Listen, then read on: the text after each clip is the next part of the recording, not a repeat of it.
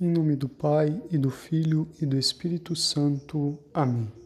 Salve Maria, eu sou o Padre Rodrigo Maia e hoje meditaremos o Evangelho proposto pela Igreja para esta Terça-feira Santa, terça-feira da semana mais importante da Igreja, onde celebramos os mistérios da paixão, morte e ressurreição de nosso Senhor.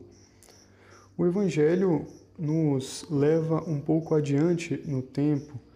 Nós meditamos o cenáculo na última ceia, coisa que meditaremos novamente depois na Quinta-feira Santa.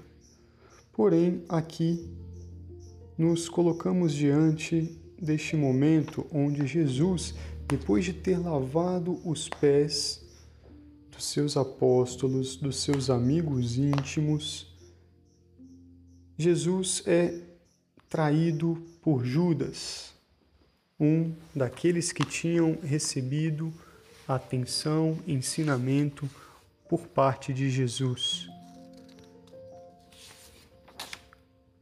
Diz o Evangelho: Jesus ficou profundamente comovido e testemunhou: Em verdade, em verdade vos digo, um de vós me entregará. Imaginem, Jesus teve grande comoção. Estamos falando aqui de uma forte tristeza, já sabendo o terrível crime que cometeria Judas, um apóstolo, um amigo. E Jesus tentaria então fazer de tudo para que ele voltasse atrás nos seus planos. Então ele mostra ter consciência de que haveria uma traição, ele não diz o nome de Judas em respeito à sua boa fama, para que os outros discípulos não fossem contra ele. Várias e várias delicadezas, como ao longo de toda a vida de Jesus na sua relação com os discípulos. Mas Judas, vendo tudo isso, ao invés de cair em si, precipita-se na sua obstinação nada surtiu efeito. E diz Jesus então: Aquele a quem eu der o pedaço de pão passado no molho, esse é que vai me trair.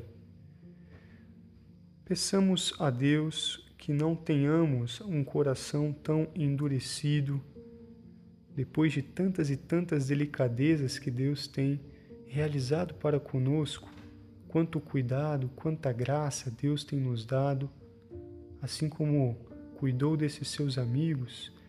Vejamos as graças tantas da nossa vida e meditemos como são traições os nossos pecados, às vezes que damos as costas para Jesus e preferimos as criaturas.